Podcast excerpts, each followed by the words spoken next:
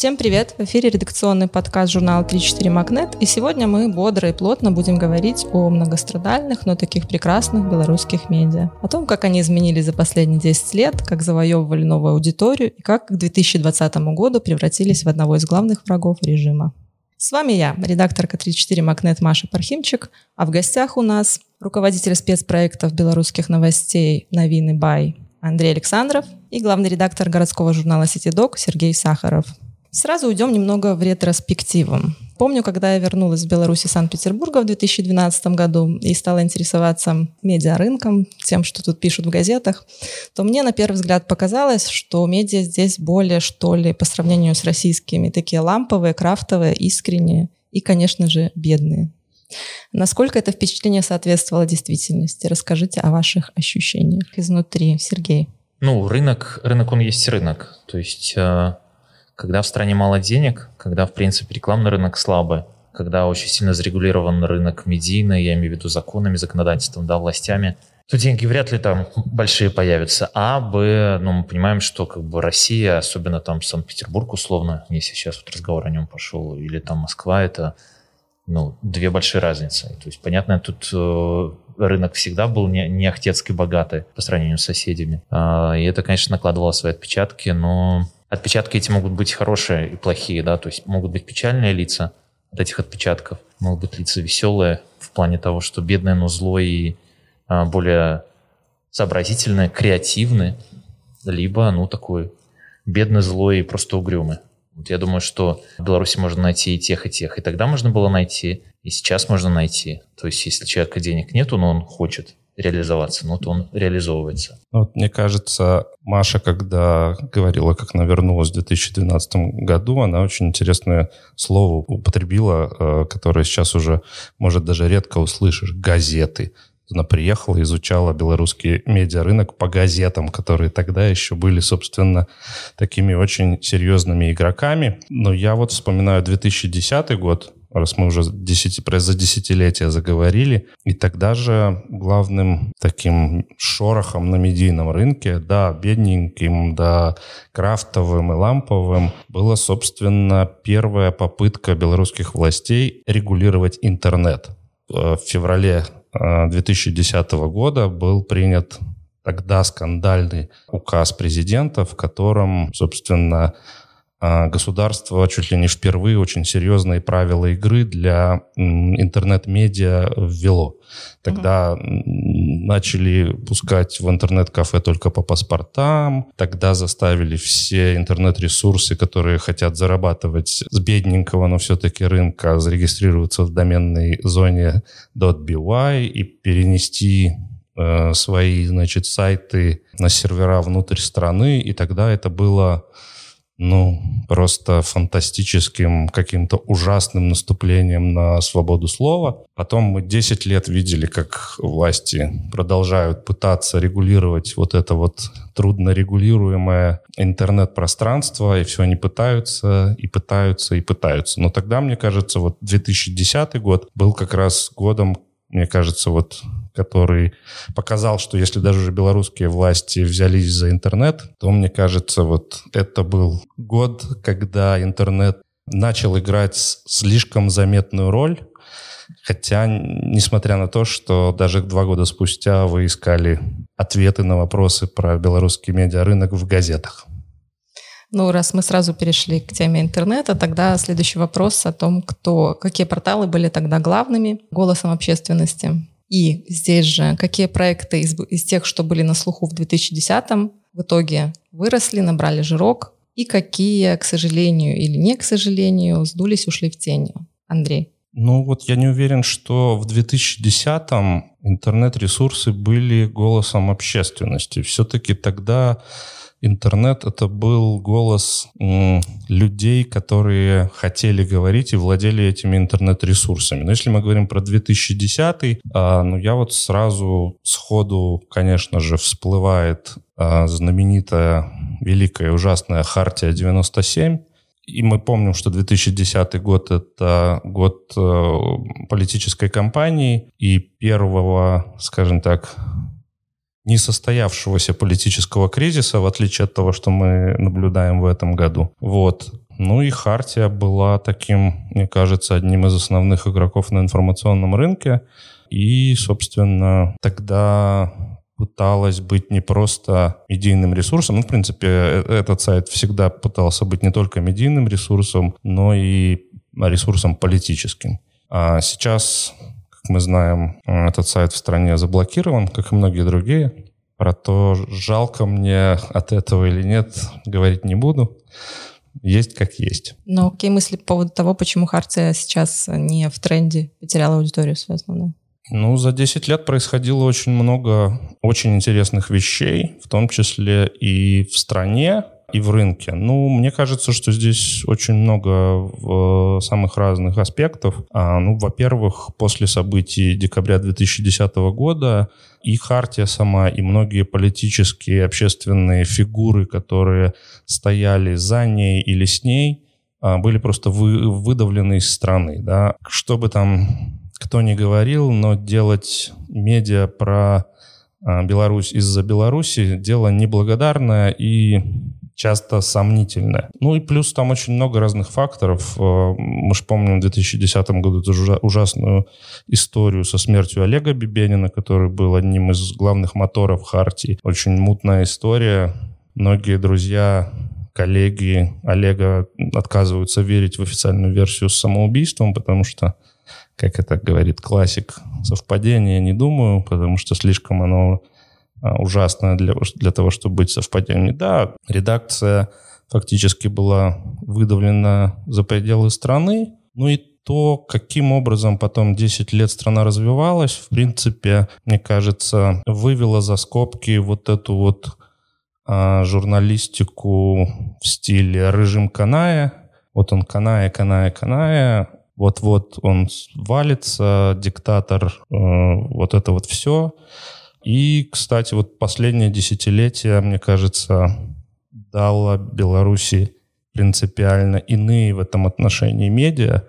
Вот как яркий пример как раз-таки привести э, медиа, которое представляет Сергей, и, возможно, это сейчас хороший момент для того, чтобы послушать его. Ну, не стоит забывать, потому что это как бы тоже одна из тем разговора, поскольку там ретроспекция, что Хартия вообще, Хартия 97, да, название у нее. То есть она с 97 -го года существует, то есть ей сколько, 23 года сейчас уже. Это для, вообще для медийного проекта дико большой срок. В современности, как бы, ну вот в нашей эпохе, там, в конце 20-го, начале 21 века, это, ну, это то же самое, что если бы мы там существовали во времена газет, и издание бы существовало лет уже 30, 40, 50. Каная, ну, к сожалению, Тут можно э, в этом смысле сказать, что не сканали, я имею в виду не к сожалению не сканали, а к счастью не сканали, да, но, возможно, то, чем Хартия становится, стала сейчас, вот в 2020 году, это как раз о том, что все-таки у каждого, период, ой, у каждого медиа есть свой период развития, да, и если нету этого какого-то толчка, mm-hmm. если нету этого апгрейда, если нету там условной перезагрузки, то так или иначе ну, вы рискуете там свалиться куда-то. Ну, просто не свалиться, а просто стать и стоять на месте. И в этом смысле, мне кажется, Хартия как раз такой пример. Это не хорошо, не плохо, то есть я даже не критикую, потому что знаю, сколько и памятуя, сколько пришлось пережить всем, а, мне кажется, это вообще подвиг, как бы держать медиа на плаву до сих пор.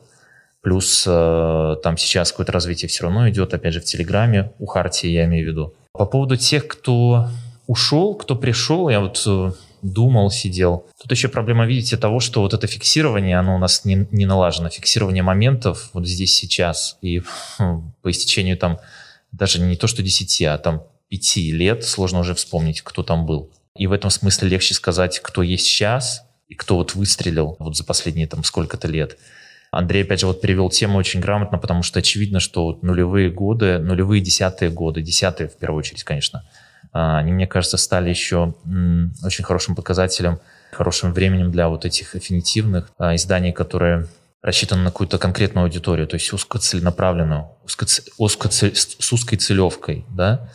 Тут сразу вспоминается куча изданий просто. Ну, куча, для Беларуси куча. То есть и DevBuy условно, и мы, и Куку, там и Village, и как тут жить, если там мы говорим о э, лайфстайловых 34. Вот 34 вообще, мне кажется, в этом смысле, ну, без э, Алаверды, но мне кажется, в этом смысле очень хороший пример того, как издание может развиваться и во что, и куда. Это такой тоже хороший очень кейс, хороший пример, который уже будет вписан в историю. То есть изданию, которому там, как со всеми перерождениями, уже тоже около 20 лет, и при этом, ну, удается издание держать э, в тонусе и в тренде. Кто кому не удалось, Тут тяжело сказать, потому что, опять же, вот говорю, что мы, к сожалению, это не фиксируем. То есть, ну, грубо говоря, никто не пишет хронологию развития белорусских медиа. Я бы даже говорил тут не о конкретных каких-то примерах, а о том, что именно очень жалко бывает, э, когда видишь, что медиа классная, но вот опять же мы стопоримся на чем-то. Я люблю пример вообще приводить в этом смысле IT, неважно, белорусская, не белорусская,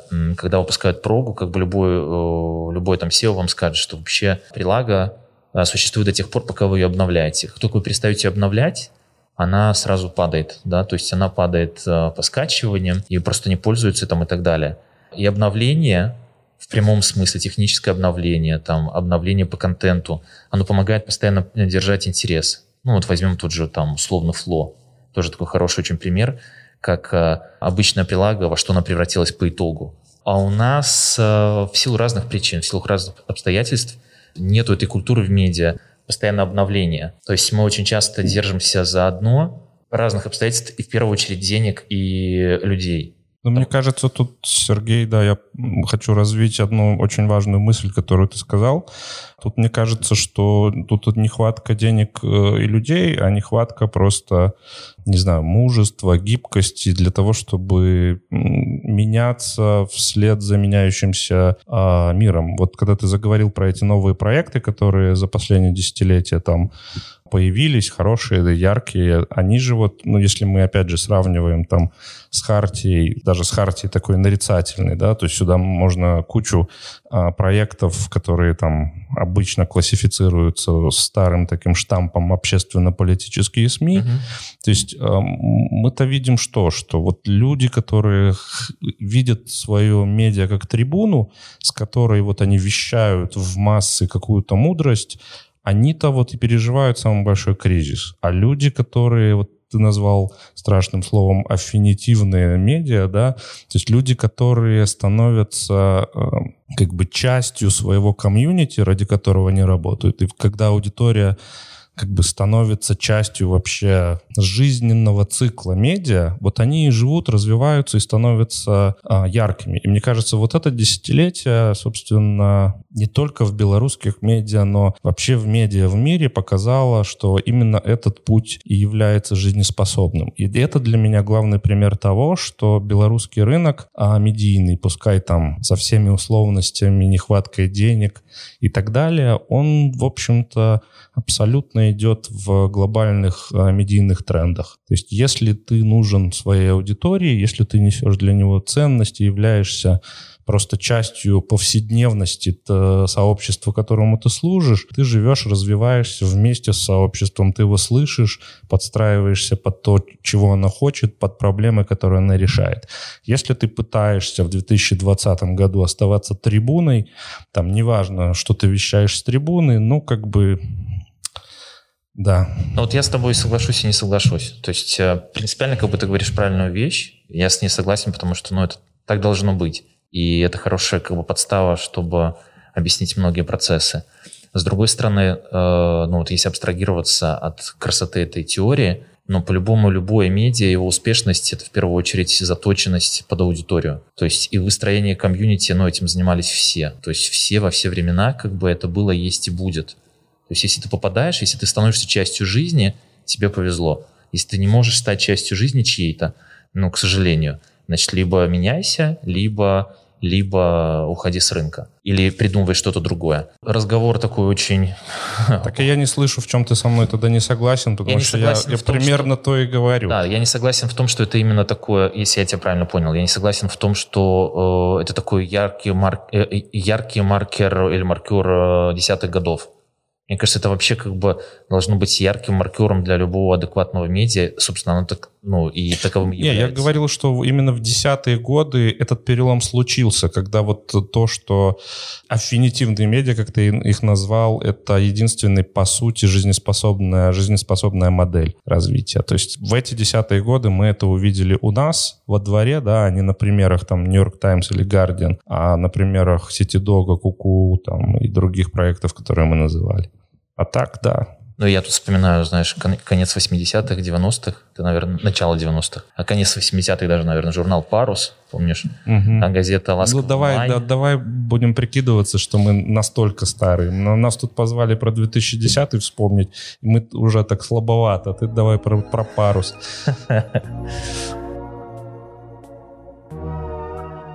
раз уж мы заговорили об аудитории, о том, что нужно меняться вместе с ней, то хотелось бы спросить, как поменялась ваша аудитория за 10 лет. Ну, сейчас, например, говорят, что все резко политизировались. Значит ли это, что читатель новины Бай 10 лет назад чаще открывал раздел «Спорт», чем политика? Ну, читатель новины Бай, мы как бы следим за нашей аудиторией, вообще очень редко всегда открывали раздел «Спорт». Тут открывается целый пласт интересных и часто болезненных э, аспектов. Это, собственно, способы узнавать, кто является вашей аудиторией.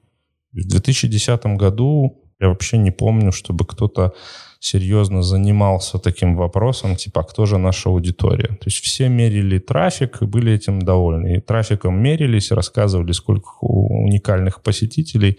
И, в общем-то, на этом все. Мне кажется, это вот опять же один из маркер десятых годов, там где-то года после, не знаю, там 15-го, скажем так, когда компании вдруг задумались именно потому, что появились вот эти вот новые медиа, для которых аудитория и комьюнити было просто жизненно важным, разбираться, собственно, в целевых аудиториях, в их демографии, в их интересах и так далее. Ну, если мы говорим про новинный бай, то, ну, то есть мы оста... всегда были изданием для людей, которые хотят разбираться и которые готовы, хотят и любят читать длинные тексты про то, как аналитику, скажем так, журналистскую аналитику о важном, о политике и экономике. Вот. И последние годы, скажем так, стало серьезным вызовом для нашего издания. И мы, в принципе, очень активно пытаемся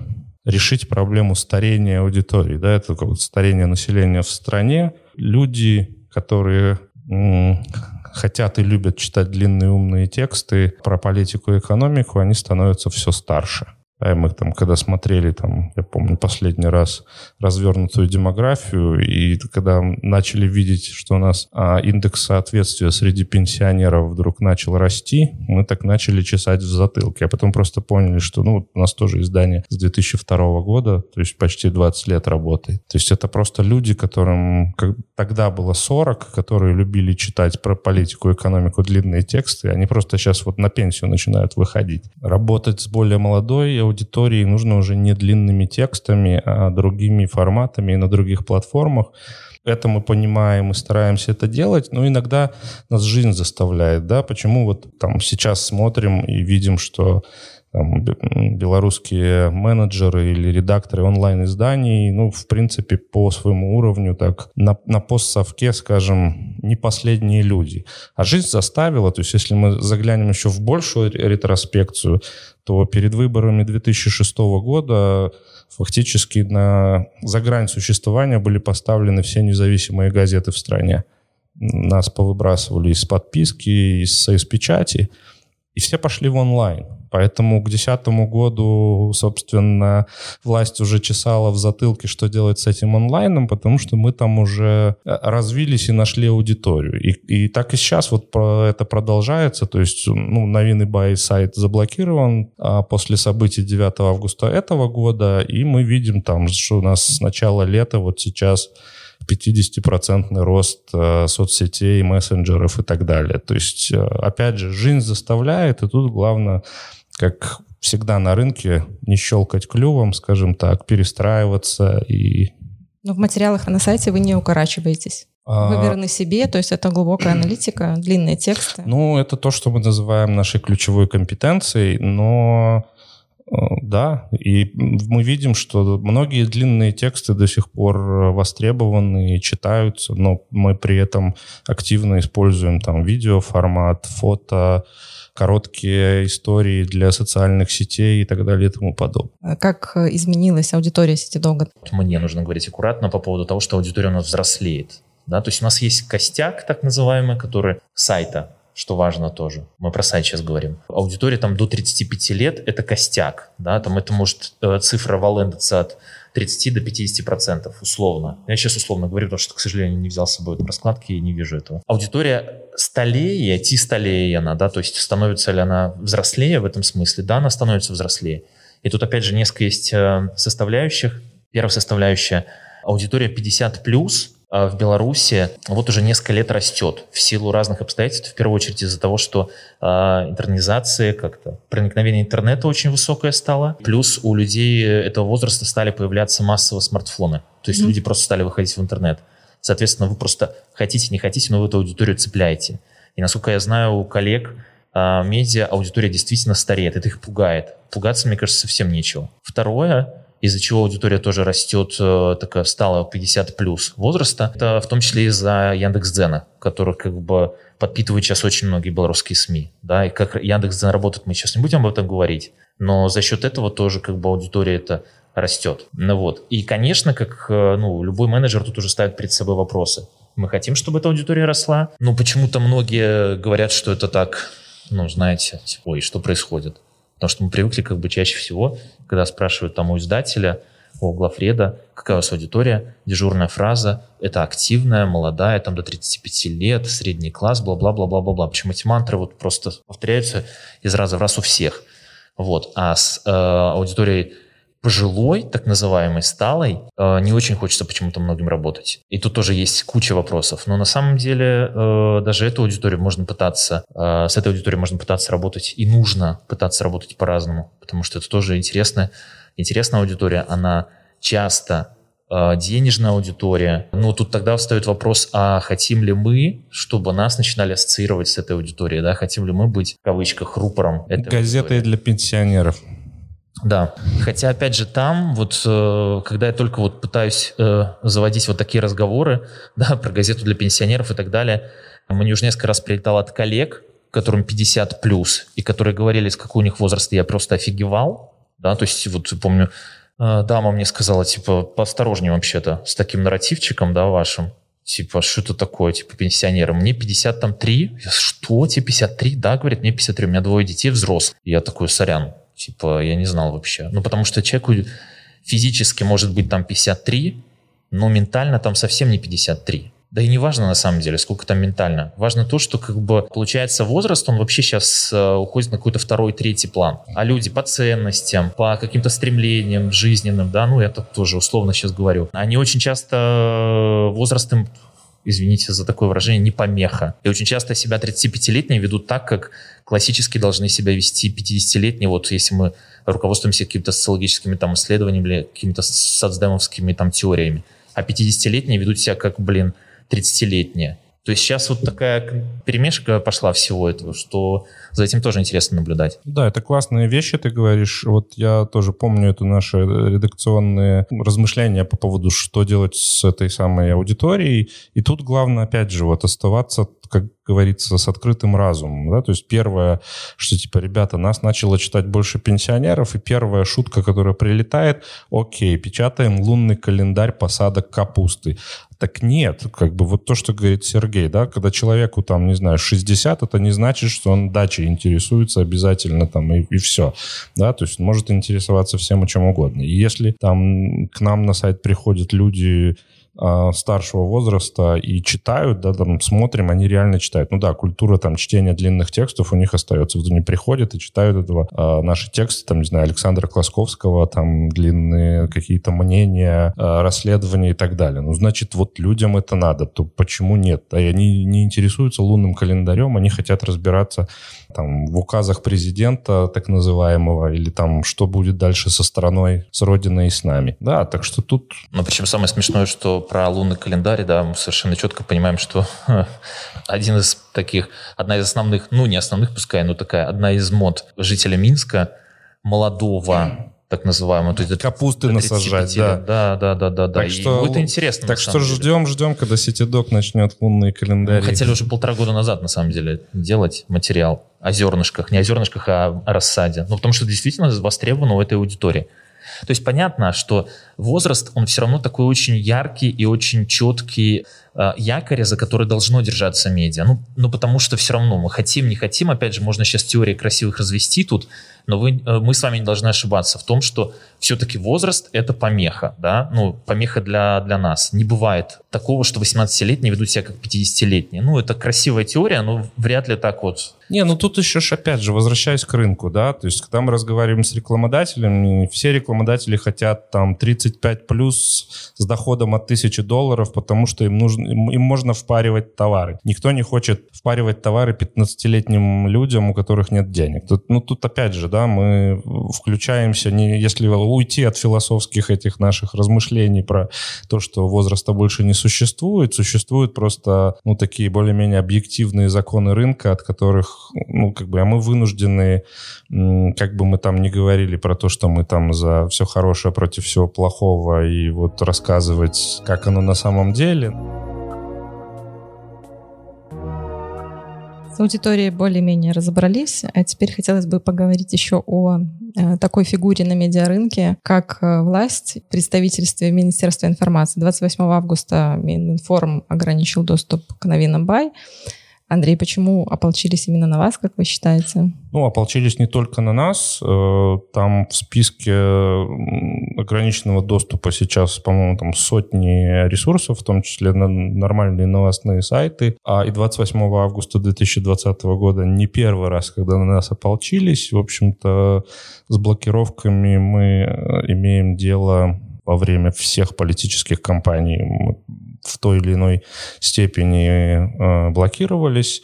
А, собственно, в день выборов 9 августа около полудня, по-моему, мы были заблокированы причем так наглухо, что не открывались ни под какими VPN-ами. А, в общем-то, основным тогда ресурсом нашей компании стал а, сайт Белопан.ком, сайт информационного агентства, которое издает а, новины Бай. Мне кажется, сейчас просто общая такая политика властей не дать создавать картинку, она не знаю, насколько она эффективная, мне кажется, неэффективная вообще. Ну и, собственно, все это ведет к тому, что ну, сейчас вот войну с Тутбаем затеяли, проблемы есть у комсомольской правды. Все это ведет к тому, что, собственно, нормальная профессиональная журналистика задвигается на задний план. А, я не знаю, кто в высоких кабинетах там ведет стратегию медийную, но в итоге они получают а, ту ситуацию, от которой потом и страдают. То есть, когда анонимные телеграм-каналы создают картину дня для белорусов, а еще хуже, если там российские медиа создают картину дня для, для белорусов. Только потому, что власти зачем-то м, воюют с людьми, которые м, не машут флагом, а работают по довольно жестким профессиональным стандартам. Было ли ощущение, что раньше, ну, допустим, в том же 2010-м а, власть мягче относилась к независимой прессе? Я работаю в медиа, дай бог памяти, с конца 90-х у меня никогда не было такого ощущения, что власти как-то хорошо к нам относятся. Как в старой шутке, что вы делаете в свободное время? Не знаю, я никогда не жил в свободное время. Я всегда говорю коллегам, которые переживают про то, что у нас принят какой-то очередной драконовский закон, а я говорю, а когда вообще, собственно, власти нужны были законы, чтобы вставлять нам палки в колеса? Ну а сейчас, э, с августа этого года в стране вообще право умерло как а, явление, поэтому поэтому нет ощущений, что власть — это власть э, к нам... Ну, то есть я всегда говорю, что э, разные периоды, вот даже в это десятилетие, э, отличались, возможно, просто интенсивностью репрессий. Но законодательство в медийной сфере становится только жестче, все дальше уводя нас от э, международных демократических стандартов. Применение законодательства в разные годы были разным, а сейчас собственно, на законодательство, по-моему, сама власть уже не обращает никакого внимания. Можете ли вы вспомнить какой-то позитивный кейс взаимодействия Мининформа и независимых медиа? То есть, например, у нас есть э, пример да, Министерства э, охраны природы, которое активно взаимодействует с экологами независимыми, даже принимают какие-то законы по, например, защите болот. А что касается деятельности Мининформа, возникает ощущение, что это просто какая-то запретительная деятельность. Я помню один круглый стол, когда мы обсуждали, медийное э, сообщество обсуждало возможности Э, влиять на государственную политику в сфере медиа. И замечательный медиа-юрист Сергей Зикратский, когда его спросили о том, что нужно сделать с Министерством информации, он сказал, что нужно издать указ, который закрывает Министерство информации как, в принципе, явление, а, вредящее медийной сфере. Поэтому, собственно, мне кажется, эта полушутка э, отвечает на ваш вопрос про взаимодействие с Министерством информации. Вы подписаны на соцсети Мининформа? А, я лично нет. Ну, тогда вот такая информация вам. Например, э, у них в ТикТоке 235 подписчиков, в Твиттере 220 о, фолловеров. О, о боже мой. В Одноклассниках 48. Вы просто, не знаю, вам платят за продвижение или нет, но я сейчас прям очень хочу подписаться на ТикТок Министерства информации, потому что я с трепетом представляю, что там происходит. Рекомендую. Спасибо. Что интересно, Телеграма у них я не, не нашла. Возможно, они как-то его прячут. И здесь просто, ну, Телеграм у Новинный Бай, у Сититок есть. И расскажите, Сергей, насколько прирост Телеграм за это лето, осень? Не очень. То есть в отличие от коллег, тоже следим, как у коллег все растет, как на дрожжах. У нас все очень скромно, прям вот очень скромно. И тоже мы как бы анализируем, почему так происходит, мы понимаем, почему так происходит. А, вот. И очень четко видим, что то, как мы даем повестку, то, насколько мы готовы к... Ну, то есть почему рост происходит, тоже очевидно, да, потому что э, Telegram как источник получения информации здесь и сейчас он работает в первую очередь на тех, кто работает с новостями. И в довоенные времена, как мы говорим, а, прирост был в первую очередь у тех, ну такой, постоянно наступательный, но не такой резкий. Вот тех, кто в первую очередь, конечно, давал а, новости, и в первую очередь hot news в те времена еще. А сейчас, как бы, когда а, вот идет вот все, что мы видим, конечно, растет лучше всего и резвее всего те, кто дают новости. Новости, конечно, там, ну, условно, там на свой канал нужно иметь хотя бы 2-3 эксклюза в день, иметь перепосты, то есть нужно дружить с другими каналами. Кто там вкладывается, я думаю, деньгами тоже, ну, хотя сейчас, мне кажется, это вообще бессмысленно. И рост тогда происходит. То есть, ну, опять же, классические какие-то схемы роста Телеграма, они есть, их сейчас они прям вот видны в Беларуси. Вот. У нас, к сожалению, этого нету, то есть э, повестка наша уникальная, в первую очередь, в, как раз вот в материалах больших, да, то есть не в новостях, а в материалах больших, ну или наблюдения по городу, такие э, городские новости. Хотя, опять же, мне новостное издание в этом смысле. И поэтому как бы я так объясняю для себя отсутствие роста. То есть, конечно, он был прирост, но это не разы, как у коллег уважаемых. А как у Новины Бай? Да, у нас после блокировки э, выросло фантастическое количество подписчиков. Ну, в смысле, в, э, скажем, в абсолютных величинах мы далеко не самый ведущий канал в Телеграме, но в относительных, там, по-моему, что-то за пару суток мы раз в пять выросли. Ну, у нас стартовая база была не такая большая, как у э, ведущих изданий. Я абсолютно согласен с Сергеем, что э, выросли новостные телеграм-каналы, и причем выросли телеграм-каналы, если говорим про новостные, то, ну, как бы лидером э, в телеграме являются как раз каналы, которые не привязаны, не представляют ну, традиционные медиа, скажем так. Ну, может быть, исключением является Тутбай, но это просто очень мощный игрок, который имеет ресурсы для того, чтобы реально ну, там Telegram развивать просто как отдельную платформу. А развивать Telegram как ну, способ привлечения трафика на основные платформы смысла нет. То есть тут просто эта история показывает, что нужно на каждую платформу продумывать э, стратегию продвижения и не, не гнаться, в принципе, за цифрами, потому что часто за цифрами ну, может не стоять то, что вам нужно. Не, я просто хотел сказать, что ну, отрицать то, что Telegram, скажем, с 2019 года становится очень важной и заметной платформой по распространению информации невозможно, это так. Но что там за информация? Почему, в чем феномен там канала Нехта, например?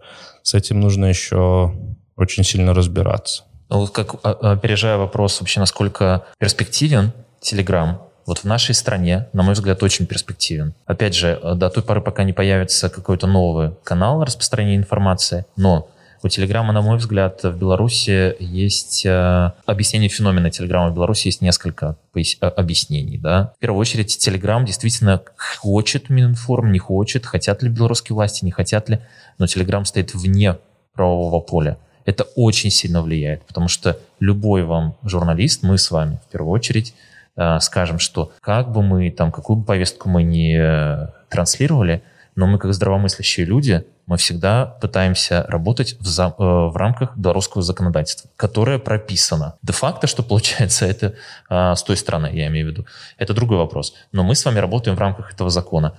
И э, этот закон действительно ограничения хорошие или плохие, но он ставит перед нами.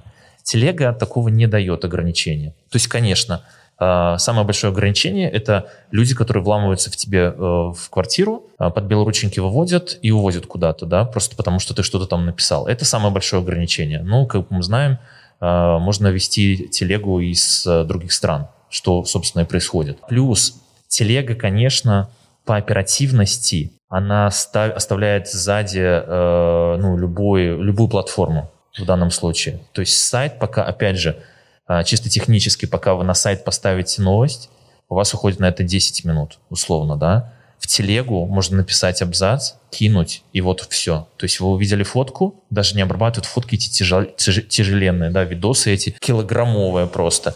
Но вы перепостили их или с э, бота своего вытянули, поставили, и все. И вот и пошел трафик. Ну вот, Сергей, именно про это я и говорю, что с этим нужно разбираться, поскольку, да, телега быстрее, но она, как бы, мне кажется, вот то, что происходит сейчас, как раз-таки возвращает на первый план важность профессиональной журналистики. Да, я этого даже не... Да, то есть мало того, что тебе фотка тяжелая, но ты должен перепроверить информацию, а не просто вкинуть это ее даже, на сайт. даже, мне кажется, обсуждать вот в нашем кругу не стоит, потому что ну, это для нас это такие очевидные вещи. Но есть пользователь, и телега просто закрывает ту э, брешь, ту лакуну, которая всегда была на белорусском медиарынке. В силу, опять же, вот нашего развития, в силу того, что он очень сильно был всегда застрессован, э, законодательством в том числе. Когда у нас де-факто до последнего времени не было медиа, которые работают вот именно в формате hot news. Чик-чик-чик-чик-чик. Тутбай, конечно, закрывает эту тему очень хорошо собой, но не идеально. То есть Тутбай никогда себе не позволит ставить новость, которую не перепроверил, потому что, опять же, знаем, чем это может обернуться. А телега, она закрывает это спокойно, потому что, ну, на фотке мы видим, и опять же, я не говорю, что это хорошо или плохо, я констатирую сейчас факт, да, и на мой взгляд, вот это объяснение, почему телега такая популярная в Беларуси, почему нехта такой популярный в Беларуси. Ну вот опять же, да, то есть не, у нехта там немножко сейчас спад, но, грубо говоря, двухмиллионник, да, у меня просто вопрос. Вот это 2 миллиона, это кто? Да, если мы возвращаемся к аудитории, я не знаю. То есть, если это 2 миллиона белорусских граждан, то я его поздравляю. Нет, если это 2 ну... миллиона каких-то аккаунтов, ну, то есть 2 миллиона это круто. Но если ты там знаешь, что у тебя нужна вот эта аудитория, и как ты с ней будешь работать, то, может быть, там наши скромные 15 тысяч, да, по качеству, скажем, это вот люди, которые пришли и подписались на канал э, Новины Бай, потому что они там хотят знать, когда Класковский напишет новый текст, как бы, чтобы его не пропустить, а не просто смотреть э, бесконечные картинки с ОМОНом, бело-красно-белыми флагами, задержанными бабушками. Я, например, не подписан на нехту, потому что я от этого просто устаю. То есть мне хватает э, информации, чтобы про каждый как бы флаг смотреть выложить фотографию или видосик. Здесь еще интересно, что ну, вопрос перспективы, что будет нехто делаться с этими двумя миллионами людей потом, когда... Ну, нехто же, смотрите, он же не классическое как бы вот новостное медиа, да? Он же еще и точка сборки и координации протестов в некотором смысле. То есть в этом плане нехто вообще довольно новое вот явление. Или, может быть, это, скажем, только не поймите неправильно, это как бы новая хартия. хартия ну, Да-да-да, вот, вот в один голос сказали, значит, можно не извиняться. В хорошем смысле слова, да. То есть это вот э, новая трибуна, которая пытается не просто давать информацию и как-то взаимодействовать с аудиторией, но это проект, который выходит в роль самоназначенную роль какого-то общественного или даже политического игрока, который говорит протестующим, так, а сейчас мы поворачиваем от Стеллы туда. Да? То есть это уже совсем, совсем другая роль, чем классические а, новостные медиа. Еще одна интересная история этого лета – это солидарность э, журналистов, которая проявляется в том, что коллеги дежурят под РУВД, ставят на сайт заглушки. Здесь могло быть фото, но журналисты находятся в тюрьме и так далее. Это какая-то новость этого года или все же мы можем привести какие-то примеры я прошлого. сразу, вот у меня на... Я очень не люблю эйджизм, но мне кажется, вот опять же, вот почему я все время говорю всем, что проблема э, есть э, белорусского медиа-рынка, вообще белорусской э, реальности в том, что у нас нету людей, которые отвечают, грубо говоря, за фиксацию здесь сейчас. То есть просто за, за написание хроники, хронологии, какой-то развитие истории и развития страны. А говорить о том, что как бы это прям феномен лета, ну это не то, что это, это правильно, это хорошо, что мы это замечаем, это круто. Но вот если говорить э, тупо о том, что было это или не было, это было всегда. Классные примеры. Я вот приведу пример один. По-моему, это был 2018 год э, или 19 не помню. П -п -п Какой же это год был? Не помню, неважно. Один из э, журналов толстых в Беларуси опубликовал анонс, там редактор опубликовал анонс, что типа мы выходим из-за того, что 25 по-моему, мартовские были события, там опять очередные разгоны, мы выходим с белыми обложками, ой, с, белой, с белыми полосами. И все такие, вау, и давай хлопать, да, потому что, ну, это круто, потому что действительно это поддержка, это солидарность. В этом смысле, опять же, я не вообще не, не на каплю, чтобы вы понимали, не ставлю под сомнение то, что делается. Это очень круто, это очень смелые шаги, всегда были, есть и будут. Но, горько усмехаясь и почесывая старую там а, задницу свою сморщенную, ты вспоминаешь, 90 какой, Андрей, там 90 в каком Федута сделал белые пятна? В 95-м? 94-м? 95-м. Нет, 94-м. Да. Уже несколько месяцев работал тогда, в 94-м. Ты вспоминаешь... Середич, не, не Федута.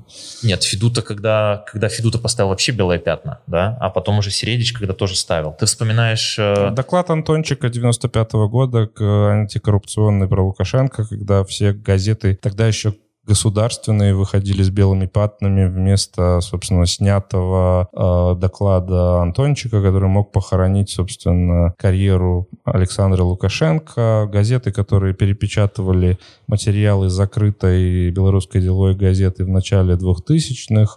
Это бесконечные очереди в, э, с передачами в декабре 2010-го. Э, ну да, то есть у нас, может быть, это такая белорусская какая-то штука. Вот когда нас прижимает, мы очень солидарные. Просто проблема у нас часто в том, что когда отпускает, мы начинаем между собой не очень дружить, а иногда и напрямую грызться. Вот. Но мне кажется, 2020 год показал, что можем мы работать вместе, самые разные люди, оставаясь хотя бы тактическими партнерами до победы, как бы эта победа не выглядела. А кто слышал эту новую, сказал, смотришь на вас на белорусов, это была там ремарка трехгодичной давности. Смотришь на вас, белорусов, и вот такое впечатление, что вот вы с конкурентами на одном поле срать не сядете. Вот сейчас вот есть ощущение, что мы не то, да, что но сядем. если твоего конкурента забирают на сутки, ты идешь стоять под Октябрьский РУВД. Так вот, я сейчас говорю, что мы не то, что сядем на одно поле, мы друг друга прикрывать будем еще да, лопухами, мы и лопухи сядем, сядем в прямом смысле этого слова.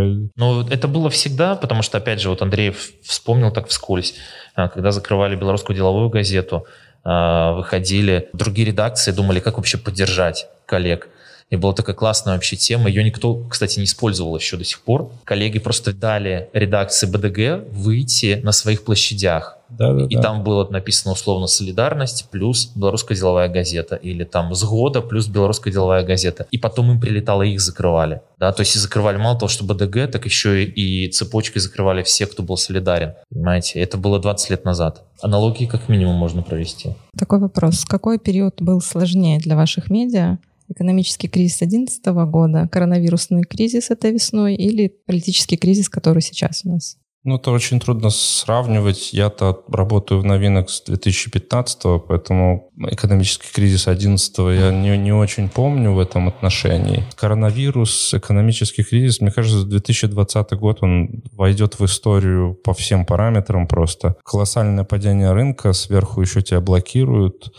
Но, с другой стороны, да, я вижу своих коллег, которые И вообще мне кажется, что с, не знаю, с июля не спали или, по крайней мере, у меня такое впечатление. Они всегда в строю, в каких-то митингах, потом ночью стоят возле Октябрьского РВД, ждут коллект. Ну, то есть это какие-то железные люди, которые просто на каком-то кураже, профессионализме, адреналине а, продолжают работать. И как бы ни было тяжело, почему-то у меня полная уверенность, что все у нас будет нормально. Сергей, как сейчас дела у Ситидога с э, рекламными проектами? Сейчас на момент конца октября. Ну, сказать, что прям все в шоколаде, конечно, мы не скажем. То есть я не скажу так. То есть очевидно, что август это вообще был как бы провал такой. Э, август и сентябрь, я бы сказал. Рекламодатели выжидали тоже, что будет, что будет происходить, особенно август. То есть в начале сентября рекламодатели стали уже активи- активироваться, активизироваться более-менее. А, тоже по одной простой причине, потому что продавать надо. Да? Чтобы не творилось там на улицах, но люди ходят покупать а, еду, люди ходят покупать там гаджеты, вещи там и так далее, и так далее. Насколько рынок вообще просядет, это вообще сказать сейчас сложно. Такое очень неблагодарное. Когда он вернется к какому-то, какому, вот где-то точка, когда как бы было хорошо. Это тоже хороший вопрос очень. Но то есть очевидно, что 2020 год и да, и корона, да, и выборы, и это вся ситуация, вся эта история, которая продолжается, это очень сильно ударило по медиа, и э, я думаю, что опять же, судя по тому, как это обычно все развивается, это будет еще бить очень долго. А в связи с ситуацией появились ли какие-то бренды, с которыми CityDog принципиально не, не станет сотрудничать? Э, я думаю, что все равно есть э, бренды, которые и раньше приходили к нам, потому что мы это мы, да, и потому что ценности, аудитория, которую мы, с которой мы работаем, для этого бренда важны. И это для нас такой постоянно был способ отсеять тех, с кем бы мы не хотели работать. Да? То есть ну, мы работаем с теми, кто нам нравится, и с нами работают те, кому мы нравимся. Потому что ну, это же тоже человеческий фактор, когда составляется медиаплан, медиаплан составляется кем-то, конкретным человеком. И именно от этого человека, менеджером там, маркетологом, главой э, департамента маркетинга какой-то компании, который визирует все это, это отношение к тебе по большому счету, ну, к твоему изданию. Если ты не нравишься, ну, тебя вычеркивают. Это как бы тоже не хорошо, не плохо, но это стандартно. Всегда так есть. А, было, есть и будет. Вот. И, соответственно, к нам не приходят те, которые как бы не хотят с нами работать, и, соответственно, и мы таким образом с ними тоже бы не хотели работать, скорее всего. То есть это было бы обоюдно. Поэтому говорить о конкретных даже затрудняюсь, честно говоря. Ну, вот у меня сейчас история про конкретное.